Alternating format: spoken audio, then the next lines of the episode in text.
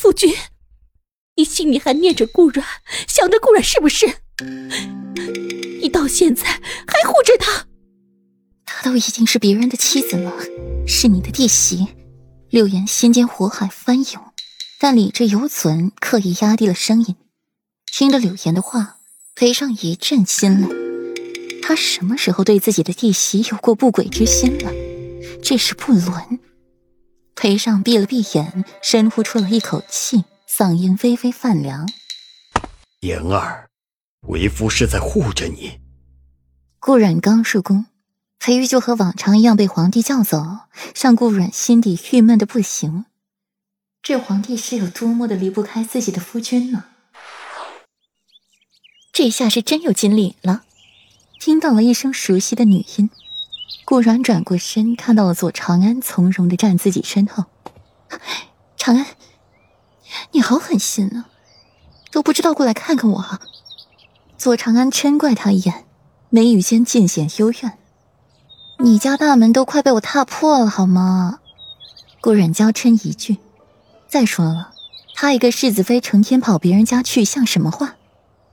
顾阮目光投落在湖中央，空中肆意纷飞的花瓣缓缓降落，在空中打着旋儿，四周弥漫着淡淡的香味，沁人心脾。花瓣落在了湖面上，泛起了阵阵涟漪，一袭清风姗姗来迟，吹皱了湖水。花儿也在湖面上俏皮的翻了个身，淡淡的晕圈蔓延开，倒映着湛蓝色空中的白云，在湖面上漂浮着。几条红色的锦鲤在湖中央嬉戏，在湖面上露出了自己的鱼头。那倒是。对了，那许淑妃到底怎么回事？那日你又没说清楚，半遮半掩的，弄得我心痒难耐，难受死了。左长安也不纠结，转而询问起许晨曦来。对这个从石头缝里蹦出来的许淑妃，他可是好奇的紧。顾然垂下眼帘，看着湖中央肆意游走的锦鲤，凤眸逐渐温柔起来。裴玉看上人家了呗？许晨曦总给顾阮一种熟悉的感觉，可是哪里熟悉，他又说不上来，索性就不想了。裴世子会看上他？左长安有些不信，有了顾阮这么一个大美人，谁还会看上旁人？哼，男人都是用下半身思考的动物。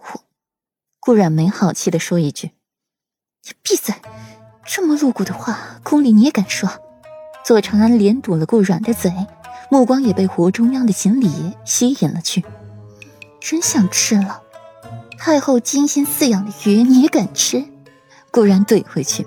心中也腹诽不已，裴玉这几月确实很少碰自己了，就屈指可数的两次。他这是要准备出家做和尚了吗？有何不敢？少一两条，别人还能看出来不成？左长安撇撇嘴，一时间和顾阮兴致相投，竟聊起了如何做鱼味道最为鲜美好吃，一连说了好几种做法。那些鱼看起来都是有些通人性。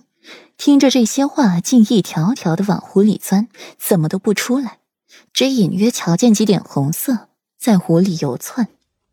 三殿下，封荣王了。左长安沉默了一会儿，突然说道：“嗯，我知道。”顾然点头。封荣王很正常，只是不让其去封地就不怎么正常了。你是想问霍尊吧？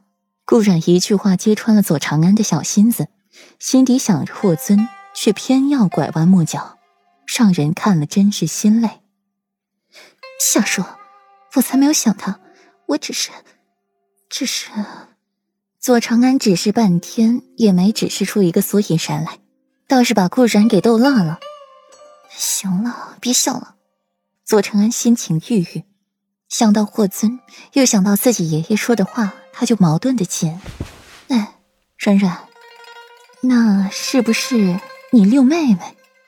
顾然顺着左长安的手指方向望去，果真是瞧见了顾飞簇拥在人群里，一袭华丽衣衫，好不引人注目。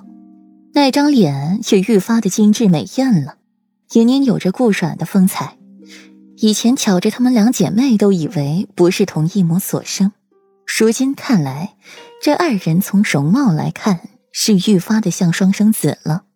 只是顾飞由身上的衣服和头饰衬托出了华贵的气质，与顾然与生俱来的那种气质截然不同，看起来倒是有些画虎不成反类犬，狐假虎威，还真是。